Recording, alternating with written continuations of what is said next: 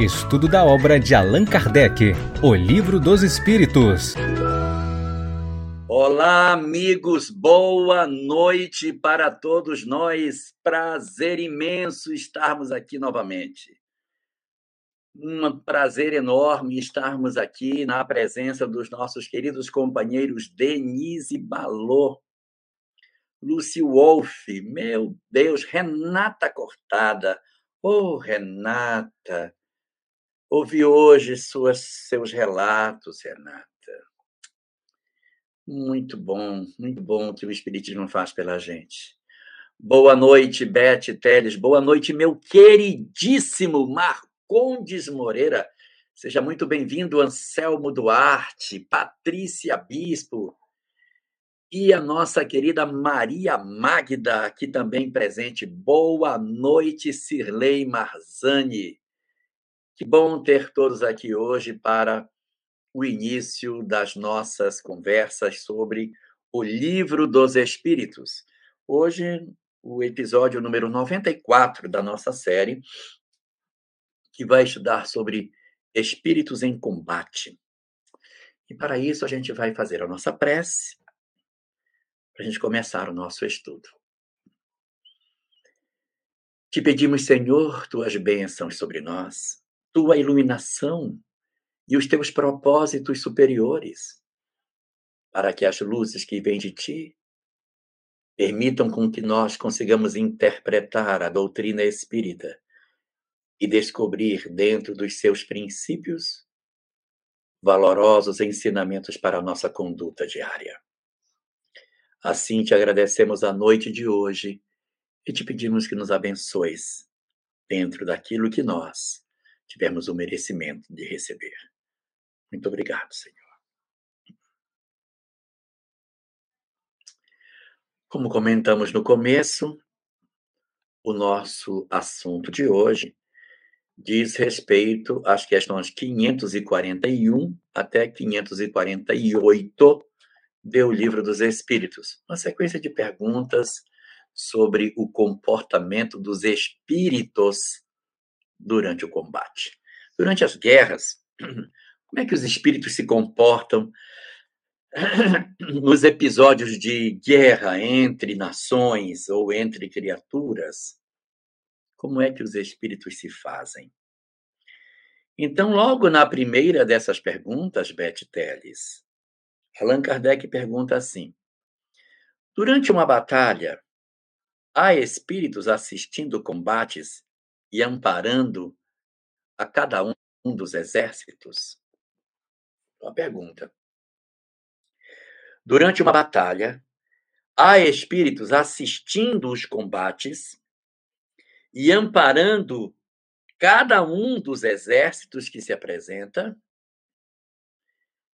Aí a gente vai dizer: ah, este assunto é, é muito longe de mim, está muito distante de mim, eu nem tenho de guerra, batalha, sei lá, nem me interessa por isso. ah, mas existem tantos tipos de batalha. Denise Balot quando os nossos clientes se apresentam brigando por uma sucessão familiar, quando a gente tem conflito de partilha, são batalhas. Quando as causas que apresentam-se dentro dos tribunais, famílias contra famílias, interesses contra interesses, pessoas contra pessoas, quando você tem flancos diferentes numa discussão judicial, também é como se fosse uma batalha. E a gente perguntaria assim, então, durante uma disputa judicial, há espíritos assistindo o combate e amparando cada um dos lados? Podia ser um time de futebol, uma partida de futebol. Tem gente do lado de lá da vida torcendo pelo Flamengo e pelo Vasco? Tem. Tem discussão dos dois lados da vida, espíritos interessados na vitória de um lado e na vitória do outro? E que dizer das eleições, das predileções políticas, das nossas tendências de polarização nos dias atuais do nosso Brasil e do próprio mundo. Durante os conflitos ideológicos, as eleições, etc., há espíritos assistindo os combates e amparando cada um dos lados? Nossa pergunta de hoje, embora ela esteja literalmente amarrada com a ideia das guerras, no sentido literal, no sentido da, da percepção de que é, há uma, uma briga entre duas nações. Então, a gente vai ver, Denise Conte, que essa discussão sobre o comportamento dos espíritos nas batalhas, ela sai dos aspectos entre nações e entra nesses aspectos, Mali, da partilha, das discussões das causas judiciais, dos conflitos profissionais, das brigas nos ambientes de trabalho, nas disputas pelo poder, nas eleições, nos partidos políticos, nos times de futebol. Então, sim, é isso que nós iremos estudar hoje, Denise. Denise Balô. Hoje a gente vai ver os bastidores do seu escritório de advocacia a gente vai ver o que, que acontece do outro lado enquanto a gente está tratando dos papéis e tramitando os processos nas barras dos tribunais. Pergunta Allan Kardec: durante uma batalha, e aí a gente transcende a batalha para todos esses aspectos, há espíritos assistindo os combates e amparando cada um dos exércitos? Qual é a resposta? Ora, a resposta, sim, olha aí a Denise falando, desencarnado assistindo a essa batalha judicial. Hum, que sofrimento. É horrível. Você deixa a herança e você não deveria ter a deixado. Eles pelo menos não, não brigavam tanto, né? Mas muito bem. Kardec faz essa pergunta e a resposta é a seguinte, Norma. Sim, existe. Sim, existe. Existe espíritos puxando para um lado, puxando para o outro, e o que é pior, e que estimulam a coragem. Ó, que louco, gente! Então, nós vamos encontrar nas contendas humanas espíritos que se apresentam dentro dessa circunstância, estimulando a briga, estimulando a coragem, a, a bravura, o enfrentamento, a não desistência, e a gente diz, nossa, de onde que fulano tira tanta força, gente? A eleição dele está perdida, mas o cara está numa coragem, numa coragem, numa vontade. De onde ele tira? Dos espíritos que, vinculados aos companheiros, estimulam os seus interesses. Nas demandas judiciais, às vezes, determinadas entidades que nem são positivas, estimulando para que a briga continue, a briga por uma partilha, o interesse em tomar posse das coisas da família, a briga com os cunhados, com os irmãos, a confusão com a mãe querendo colocar a mãe para fora de casa para se apropriar do imóvel. Então, nós temos assim uma circunstância muito comum de espíritos que estão do outro lado da vida e que não perderam suas características. E por conta disso, continuam tendo os mesmos interesses e estimulando as pessoas a determinadas práticas. Então, Kardec, tomando essa resposta dos espíritos, faz um comentário sobre a mitologia antiga. Diz assim: ó,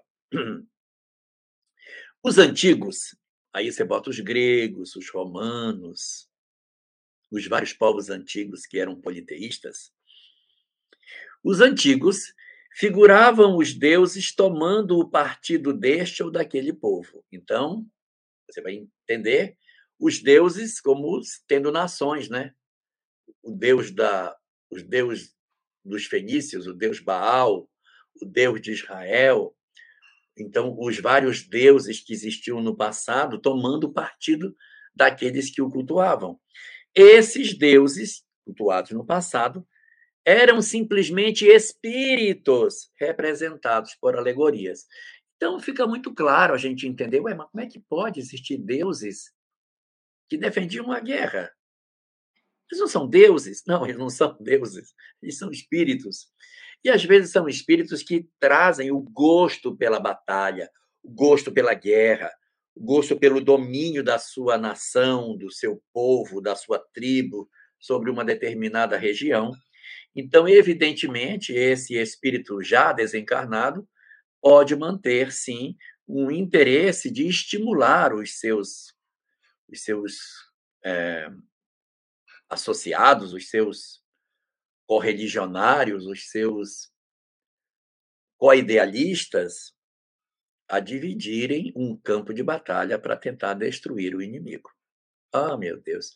Quando a gente vê aqueles filmes antigos, né, que passa do passado, que tinha uma, uma sacerdotisa, e essas sacerdotisas evocavam os deuses para estimular os exércitos. O que é isso, na verdade? É a presença dos espíritos nessas manifestações que estão no campo de batalha, estão nas eleições, estão nas, nessas eleições que a gente passou.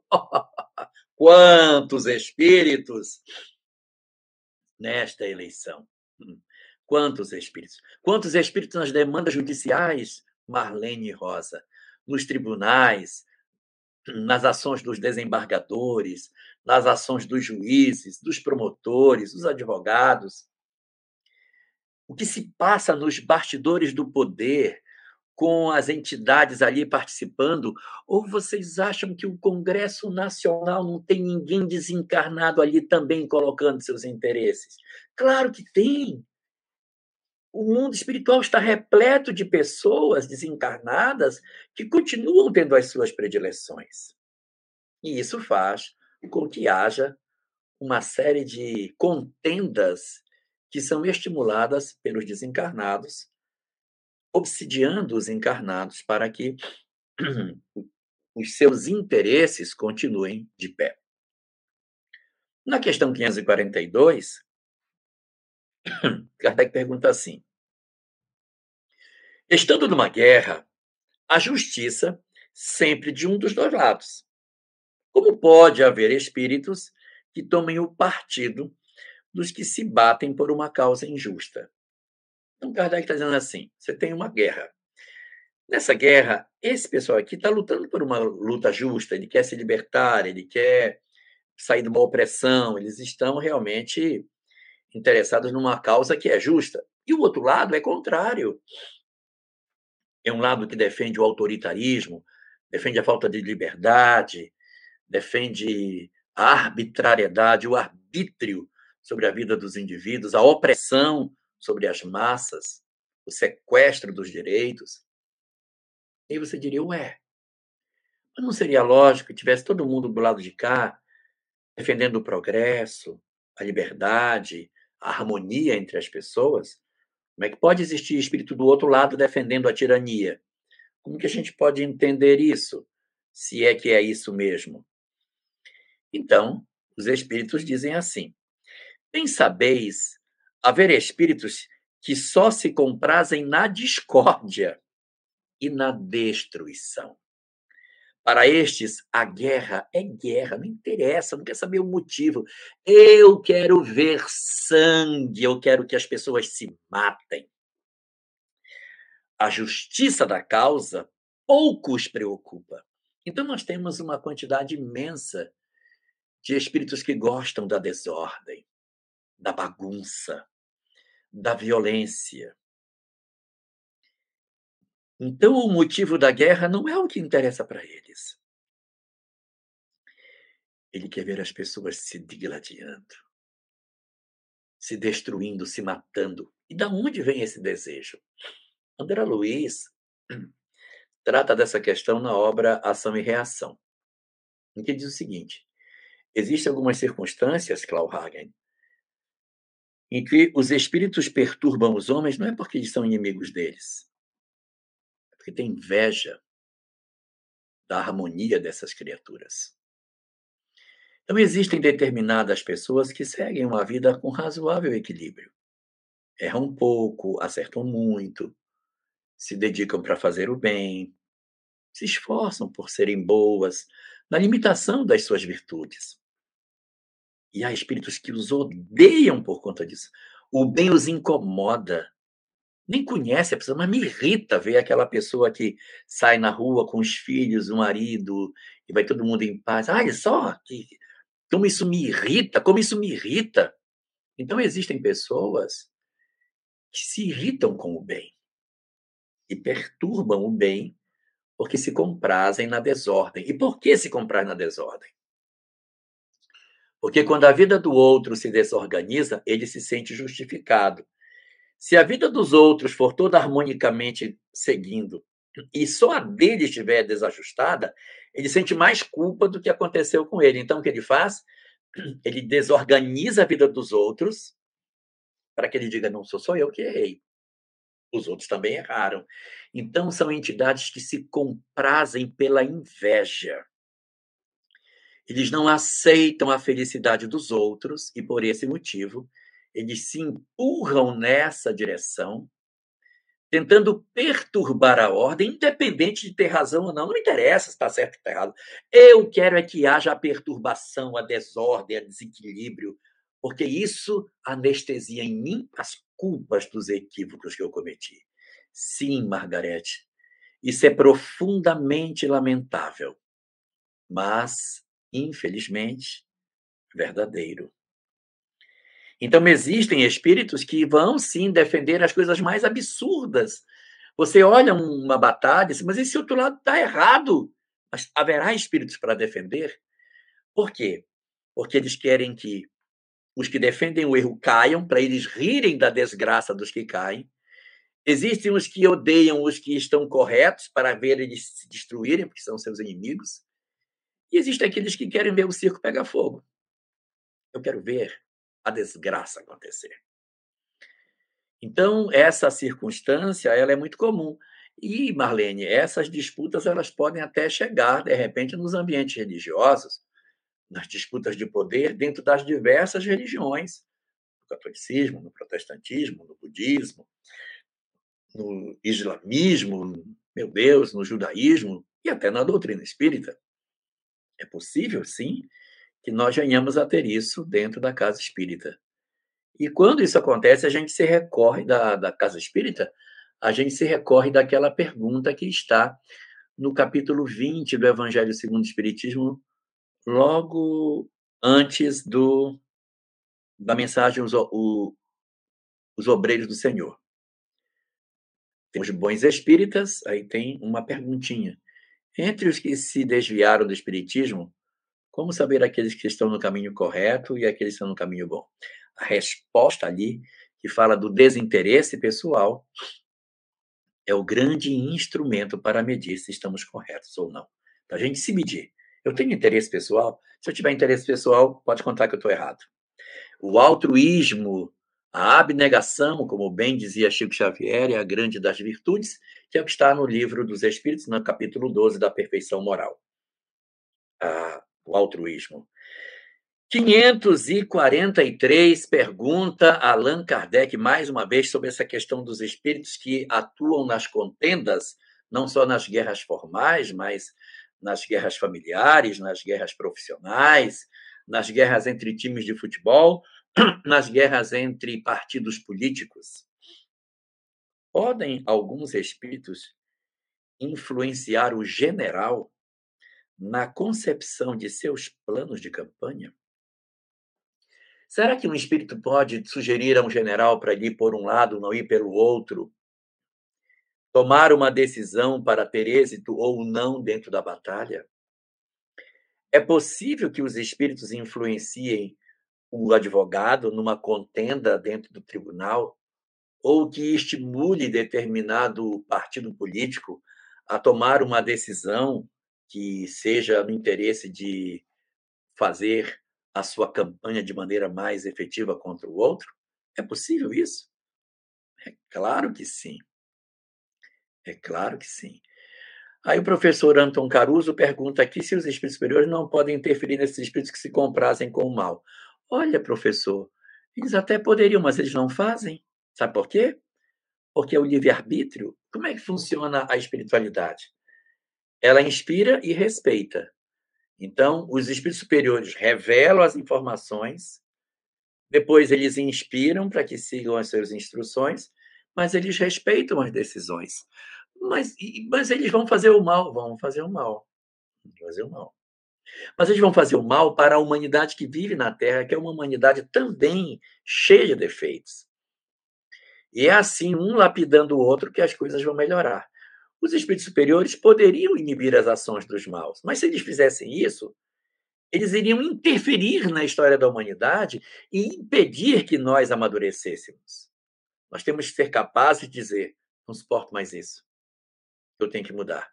E fazer uma mudança pensada de pensamento, de palavras, de atos, uma mudança na minha história de comportamento na vida.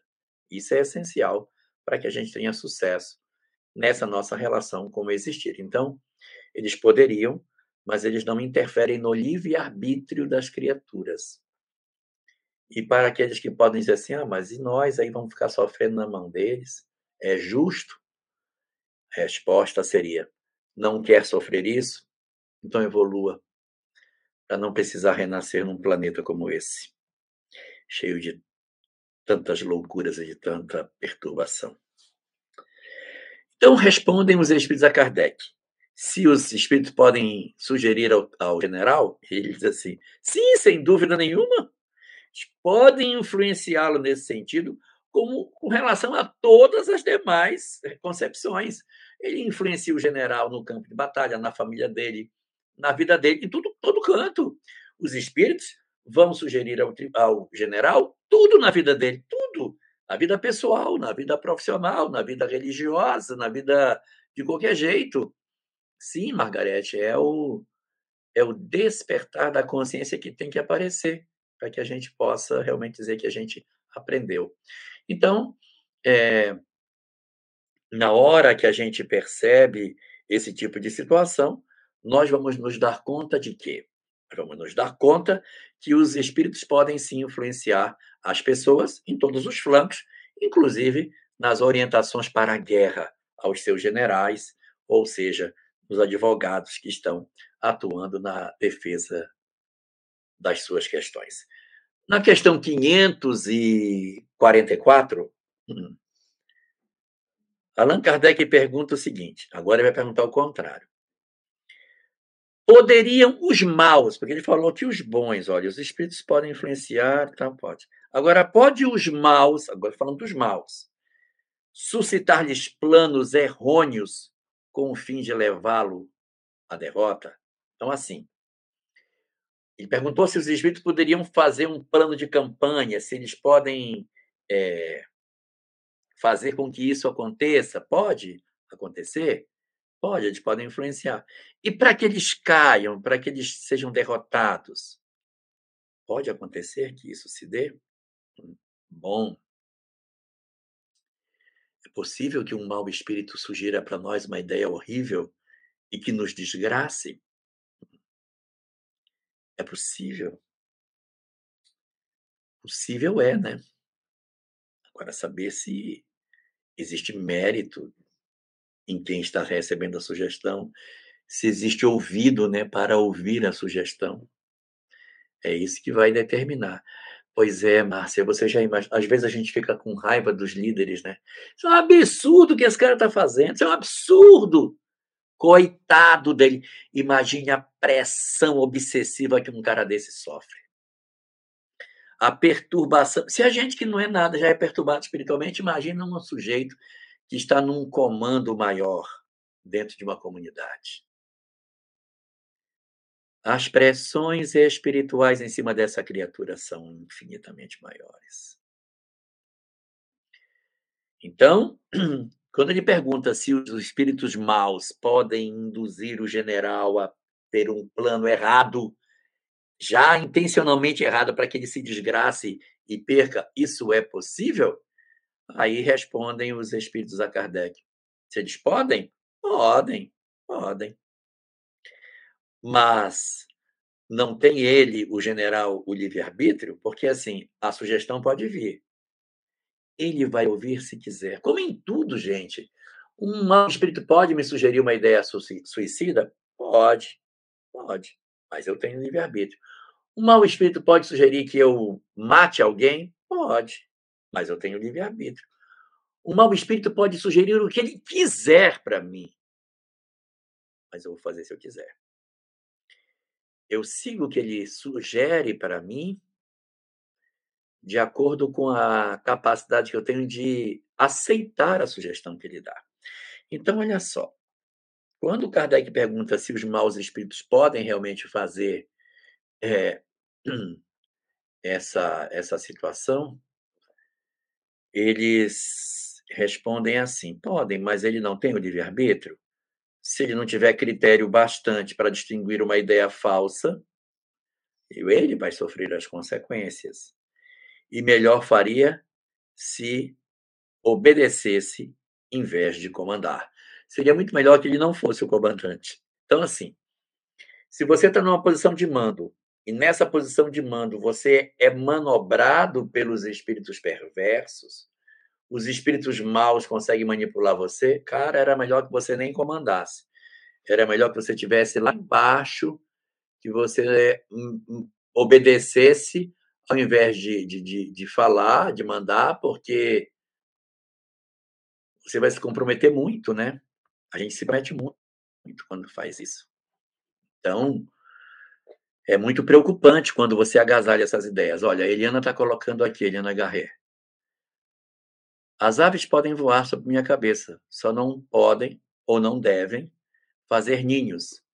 Uma frase boa, né? A gente também pode dizer que é assim: os maus espíritos, eles nunca plantam uma ideia na nossa cabeça. Eles não plantam a ideia. Eles regam. Vem com regador, NPK, adubo, fertilizante, e usa aquele regador com fertilizante e tal, para que a ideia que já, na, já tem seja regada e ela cresça. Ninguém faz aquilo que em germe não tem dentro de si. A gente só executa o ato que tem dentro de si em germe. É por isso que nós, quando temos uma situação obsessiva, devemos sempre ter isso em mente antes de acusar o obsessor. Foi o obsessor que fez eu fazer. O obsessor estimulou, mas nós acolhemos a ideia. Então, os espíritos aqui dizem a Kardec: podem, mas ele não tem o livre-arbítrio, o general não tem o livre-arbítrio.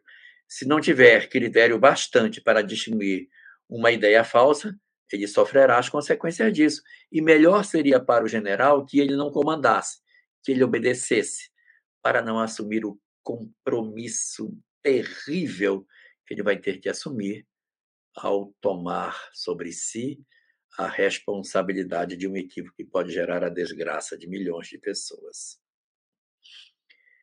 Dentro desta sequência, questão 545,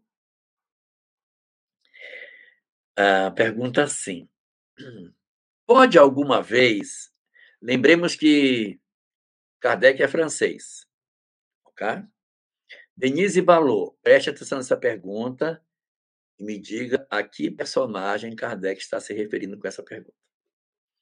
545. Pode alguma vez o general ser guiado por uma espécie de dupla vista, por uma visão intuitiva que lhe mostre de antemão os resultados de seu plano, ou seja, o. Deixa eu ver aqui essa fala da Rosa Cristina. Bota lá de volta. E a dificuldade em proceder, mesmo vigiando e orando, orando, quando percebemos a influência negativa em pessoas próximas de nós e que não acreditam de modo algum que isso seja possível. É, esse é um problema, Rosa. É, a gente tem essa compreensão da influência, mas nem todos os nossos familiares têm. E não adianta a gente brigar, não adianta a gente se desesperar. É, é momento também de nós entendermos a, a situação em que todos nós nos encontramos. Então, você vê às vezes, um parente, nesse período de eleição agora, você vê um parente enlouquecido no WhatsApp, brigando com os outros, odiando pessoas, aí você fica olhando. Porque não importa o lado que você esteja. Se você odeia, você não está correto. Não interessa o lado. O lado que temos que ter é o lado do bem, o lado do amor. Independente do flanco religioso, político que a gente esteja. Eu não posso odiar as pessoas. Se para defender o meu ponto de vista político eu tenho que odiar os outros, tem uma coisa errada. Tem uma coisa errada. Não é possível. Eu tenho que aprender a lidar com as verdades políticas que eu tenho sem que eu precise odiar ninguém. Se eu odeio, tem alguma coisa para resolver. Assim, portanto, é, nós temos aqui nessa pergunta, aqui tem uma fala da Eliane, somos influenciados o tempo todo. Se manter numa vibração alta o tempo todo é muito difícil. Com certeza vamos errar por afinidade. Mas a misericórdia de Deus permite aprender, evoluir e repetir a experiência. Repete, uai. Não deu certo? Vai de novo. E a gente acaba perdendo velocidade evolutiva, mas a gente segue, né? No ritmo. Muito bem. Então, aqui nós, nós encontramos essa pergunta: se os espíritos podem influenciar um general, fazendo com que ele tenha uma espécie de dupla vista, antevendo algo que acontece em outro lugar para antever os resultados de sua ação. Quem é o personagem histórico francês que Kardec está lembrando nessa pergunta aqui? Quem é? É, Márcia, se a gente para defender uma ideia tem que odiar, não estamos a serviço do Cristo. Bom,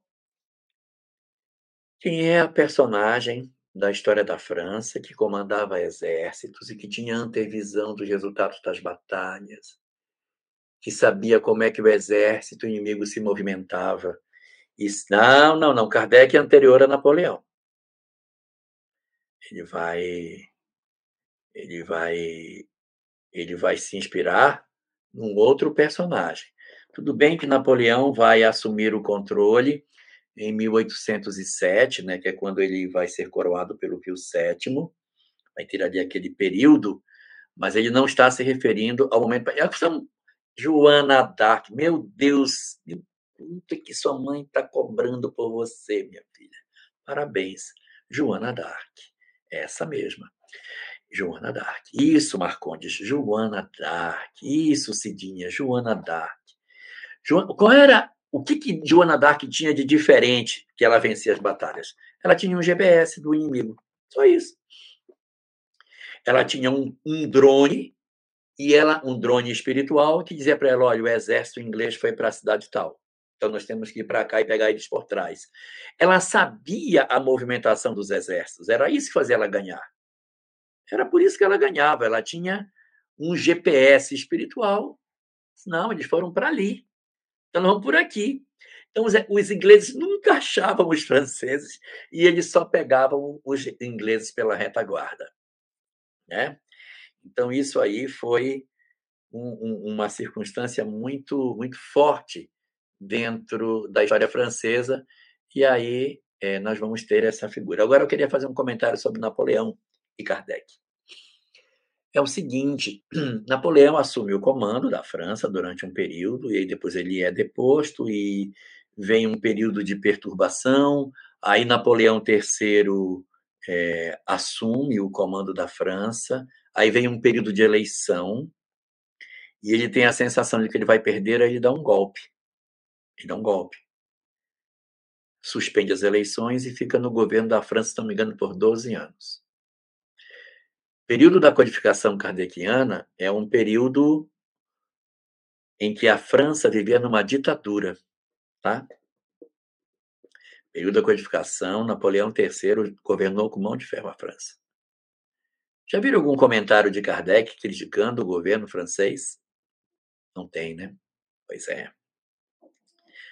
Porque a doutrina espírita está acima das convenções humanas, está acima de governos, assim como os discípulos de Jesus. Viveram num período em que o Império Romano jogava o povo na fogueira, jogava o povo para ser queimado em postes, jogava para as feras, os cavalos rasgavam as pessoas, eram amarrados em poste de martírio e recebiam flechadas. Tinham várias maneiras de, de se torturar os cristãos. Era o governo que fazia.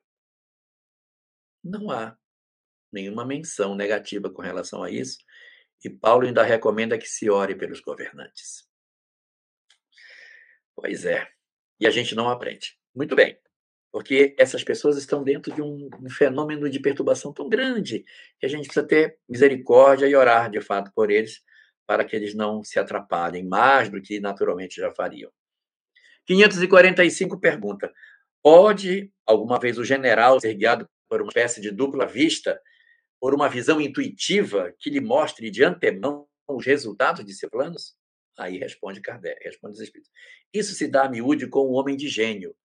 O homem de gênio aqui, eu fui pegar a tradução em Esperanto, é o homem de gênio é o homem que é gênio, o cara que tem uma mente privilegiada. É aquele que ele chama de inspiração. E o que faz que obre com uma espécie de certeza. Não, não, não. Então, uma intuição, assim, não, vamos levar o exército por aqui. Essa inspiração lhe vem dos espíritos que o dirigem, os quais se aproveitam das faculdades de que o vem dotado. Então, hum, Rosa faz uma pergunta sobre Joana d'Arc como reencarnação de Judas. Essa é uma tese apresentada por Leon Denis na obra Joana d'Arc, médium. A médium. É uma hipótese e ele fundamenta a sua posição. Mas essa é uma posição dele. A gente não tem uma universalidade dos ensinos dos espíritos para dizer é isso mesmo, está correto, está validado. É uma, é uma tese interessante e a gente estuda, lê, aprende, mas ela não se constitui ponto fundamental da doutrina espírita, de tal maneira que se é, que se, por exemplo, nós tivéssemos uma negativa disso, o, edifício doutrinário cairia. Não, isso aí, se não tiver, não tem problema. Não tem, a gente segue do mesmo jeito. E aqui a Cidinha Mota faz um comentário, né, que ela não sabia o que, que era um homem de gênio, né? O homem de gênio, quando a gente vai pegar nas outras traduções, são indivíduos de grande capacidade. O próprio Kardec, na, na Gênese também, ele traz algumas observações sobre espíritos que têm uma capacidade. Está lá no livro A Gênese. Você procura na Gênese sobre é, homem de gênio e vai aparecer lá, procura no PDF, e vai aparecer algumas colocações de Kardec sobre as características do que, que ele chama de homem de gênio. Quando a gente vai para a, a tradução do, do, livro dos Espíritos em Esperanto, o homem de gênio aí está chamado a pessoa que tem uma mente privilegiada, o cara que é realmente um espírito jamais é, velho, que já tem mais vivência espiritual, que tem mais habilidades espirituais, né? Não é necessariamente um médium, mas um cara que, que tem uma grandeza de espírito. Esse é o chamado homem de gênio. Muito bem. E aí temos a pergunta 546, que segue na mesma esteira das anteriores. Olha só. Essa aqui já vai acontecer, não é das expectativas do combate. O combate já está acontecendo. O povo já está brigando.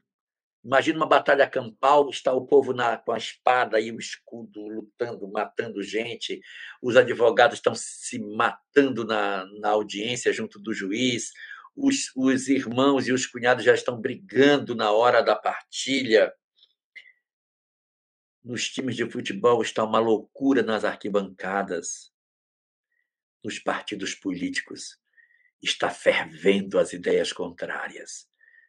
Nos espaços do Congresso Nacional, as pessoas estão se agredindo no microfone. Esse é o cenário. Pergunta 546.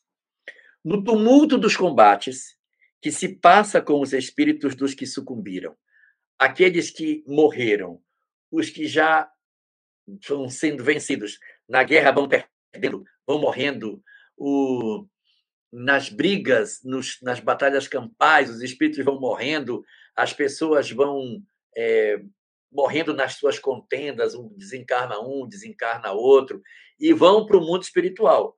Os caras torciam por um time, vão para o mundo espiritual. Brigavam por uma partilha, e aí alguns estão se transferindo para o mundo espiritual. Quando a gente briga, briga, briga do lado de cá, e essas pessoas morrem, o que acontece com elas? Pergunta, pergunta Kardec. Eles continuam após a morte a se interessar pela batalha? Então, assim, está todo mundo brigando e morreu uma pessoa da família. Ele vai continuar brigando pela partilha ou ele para? O cara do time de futebol que morreu, ele para ou ele continua?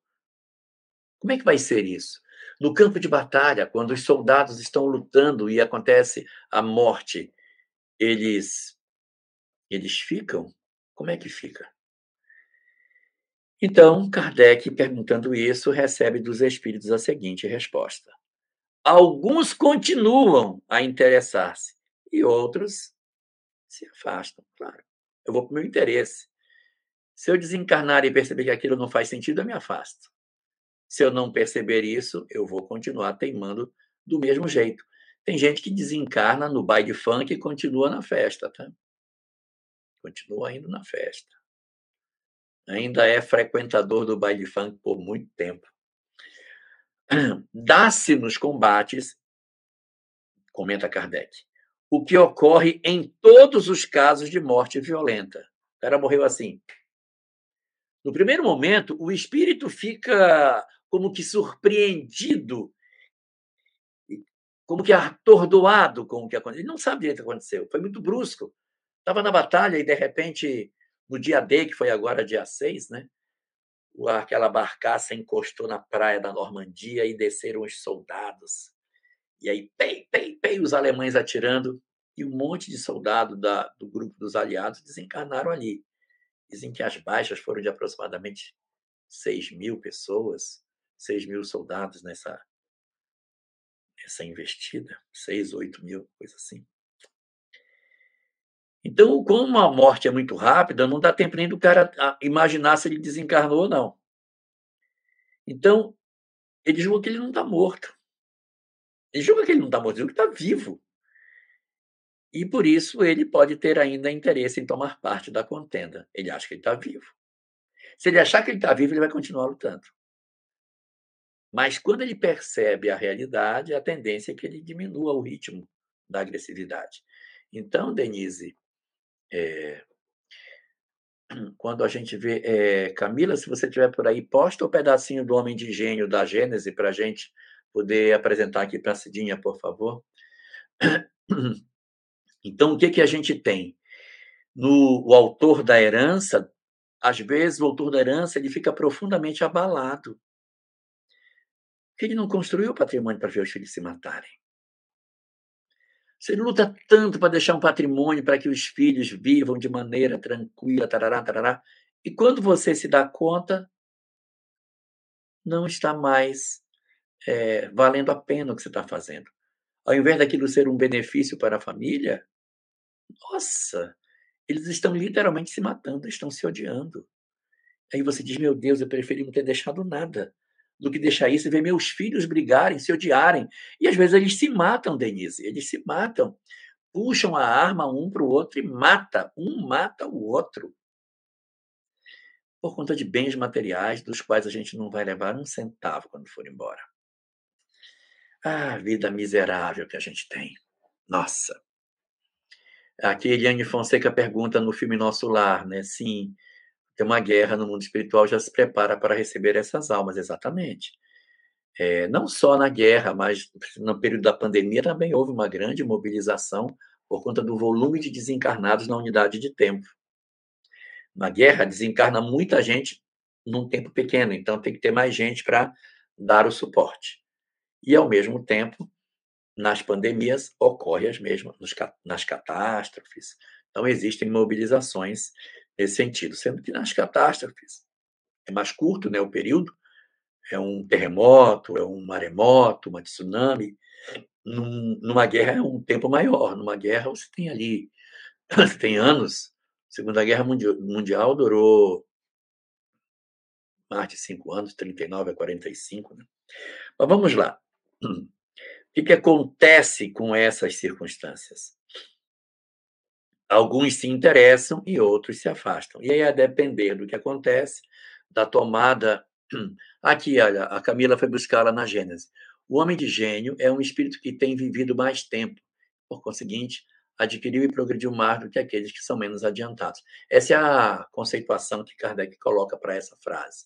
Encarnando, traz o que sabe, e como sabe mais do que os outros e não precisa aprender, é chamado de homem de gênio. Essa é a definição.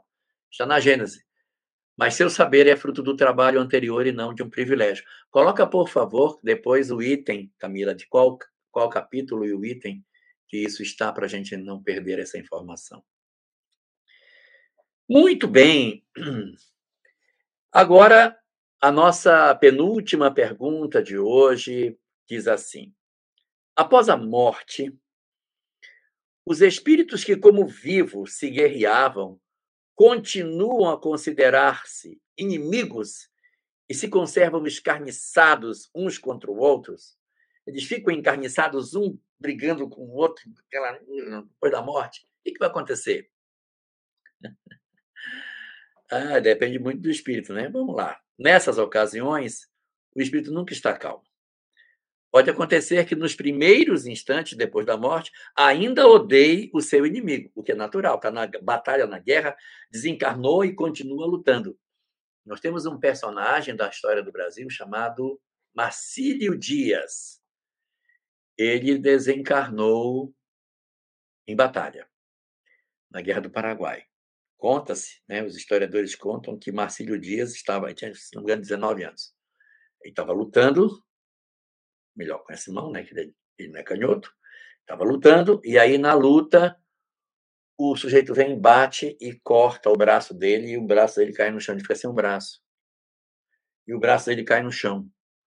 Ele pega o braço esquerdo e captura a espada com o outro braço e continua lutando com o braço esquerdo. Ele é um herói de guerra, esse aí. Chamado Marcílio Dias, era marinheiro. Vamos lá. Após a morte, os espíritos ficam guerreando ou, ou mudam isso? Nessas ocasiões, o espírito nunca está calmo. Pode acontecer nos primeiros instantes depois da morte, ainda odeie seu inimigo e mesmo o persiga. Quando, porém, se lhe restabelece a serenidade das ideias, me acalmei, vê que nenhum fundamento há mais para a sua animosidade. Porque ele não é mais francês, ele não é mais inglês, ele não é mais do partido A, do partido B, não é do time A, do time B. Não interessa mais a briga pela partilha, não vai ter mais bens naquilo ali. Acabou para ele. Então não há mais fundamentação para a sua animosidade. Contudo, não é impossível que dele guarde vestígios mais ou menos fortes conforme seu caráter. Existe sim pessoas que, é, durante a sua existência, têm um pensamento desencarna, não muda nada, não. Continua do mesmo jeito, vai para o lado de lá odiando do mesmo jeito. Muitas histórias de obsessão são disso. Eu fui perseguido quando encarnado, sofri na mão de alguém, eu desencarno e eu não mudo de ideia. Agora eu vou persegui-lo até eu me cansar. Está há séculos perseguindo o seu perseguidor. Só que o que ele não lembra é que ele está deixando de ser feliz. A grande estratégia de doutrinação nessas circunstâncias é lembrar o espírito que ele está perdendo, os amores há quanto tempo que ele não vê. O que ele está perseguindo em termos de busca de uma vingança está fazendo com que ele perca a sua verdadeira felicidade. E é aí que a gente é, transforma as nossas vidas e faz com que as nossas existências mudem de maneira muito profunda na hora que a gente descobre que não, nós poderíamos sim ter uma forma diferente de nos comportarmos com relação aos outros. E para que nós possamos terminar o nosso estudo de hoje, já sempre quis fazer essa pergunta. Eu faço jejum de carne um dia na semana faz bem para o espírito? é, é, depende do porquê você faz. Né? Eu lembro de um período no movimento espírita que a gente fazia jejum de carne para não se contaminar com maus fluidos. Não tinha nada a ver com animal. O animal que se dane. Se eu pudesse ter condição de tirar o animal, a carne, e depois passar por um processo que tirasse todo o mal fluido, podia comer, né? Porque o mal era o fluido. Hoje a discussão não é essa, a discussão é a crueldade com os animais. Então pergunte para você por que, que você não come. É por conta de você, para não receber maus fluidos, ou é por crueldade com o animal? Se for por crueldade com o animal, estamos diante de uma situação de progresso em que você está se esforçando para ser menos cruel. Se for uma circunstância que você faz para não se contaminar com o fluido dele, o mérito é bem menorzinho. Vamos, então, para a última das nossas perguntas, para a gente poder terminar o nosso estudo, Denise. Vamos lá. O espírito que, como espectador, assiste calmamente a um combate, observa o ato de separar-se a alma do corpo. Como é que esse fenômeno se lhe apresenta à observação? Então, o espírito está ali assistindo o combate, mas ele está sereno. E ele está consciente do que acontece, ele percebe que ele morreu. Ele sabe que ele morreu. Aí os, os espíritos dão uma resposta longa, dizer assim: Raras são as mortas, as mortes verdadeiramente instantâneas. Pó. Na maioria dos casos, o espírito cujo corpo acaba de ser mortalmente ferido, puf, o espírito, o corpo está morto. O espírito está mortalmente ferido, não tem consciência imediata desse fato. Então, assim, o corpo morreu, mas o espírito ainda passa por um tempo tentando entender o que está acontecendo. Somente quando ele começa a se reconhecer na nova condição em que se acha, é que os assistentes podem distingui-lo a mover-se ao lado do cadáver. Parece isso tão natural que nenhum efeito desagradável lhe causa a vista do corpo morto. Vendo-se a vida toda concentrado no espírito, só ele prende a atenção dos outros. E é com ele que esses conversam ou que a ele lhe fazem determinações. Então, a pessoa desencarna, permanece por um tempo ainda preso, sem compreender o que está acontecendo, e de repente ele começa a se desembaraçar, bem lentamente. E os mentores estão aguardando, né? os chamados assistentes, estão esperando que ele se desprenda. Quando ele começa a se movimentar, os outros então se apresentam para levá-lo. E aí existe uma coisa interessante, né? Ele está perguntando daqueles que calmamente assistem à batalha. Esses segundo a resposta, cuidaram mais do espírito que da matéria. Então se desprendem com mais facilidade e vai embora para o mundo espiritual, seguir a sua vida. Vamos responder a última pergunta da Beth Marcelino e a gente depois vai terminar. Quando a pessoa está com morte cerebral, o espírito percebe? Depende. Tem espírito que percebe, tem espírito que não percebe. Tem espírito que fica em coma junto com o corpo. Os menos entendidos das questões espirituais adormecem juntos, junto. E os que já têm uma lucidez compreendem que está em morte cerebral e seguem. E entre esses dois polos, que é o de que dorme junto e o que tem compreensão, tem o do meio termo que fica meio perturbado durante o período do coma. Então, a morte cerebral a depender da condição do espírito, pode ser mais prontamente ou não percebida por ele. Depende de cada caso. Vamos orar? Querido Senhor das nossas vidas, o quanto te agradecemos pelas luzes que o Espiritismo deposita em nossos caminhos, a fim de que entendamos o propósito da vida. Que as bênçãos do mais alto derramada por sobre toda a terra que essas bênçãos derramadas sobre todas as nações, sobre todos os governantes, sobre todas as áreas de conflito, sobre todos os tribunais, sobre todos os lugares de contenda, sobre os partidos políticos, possam assistir às entidades que ali se aglomeram, ainda ignorando a realidade do Espírito.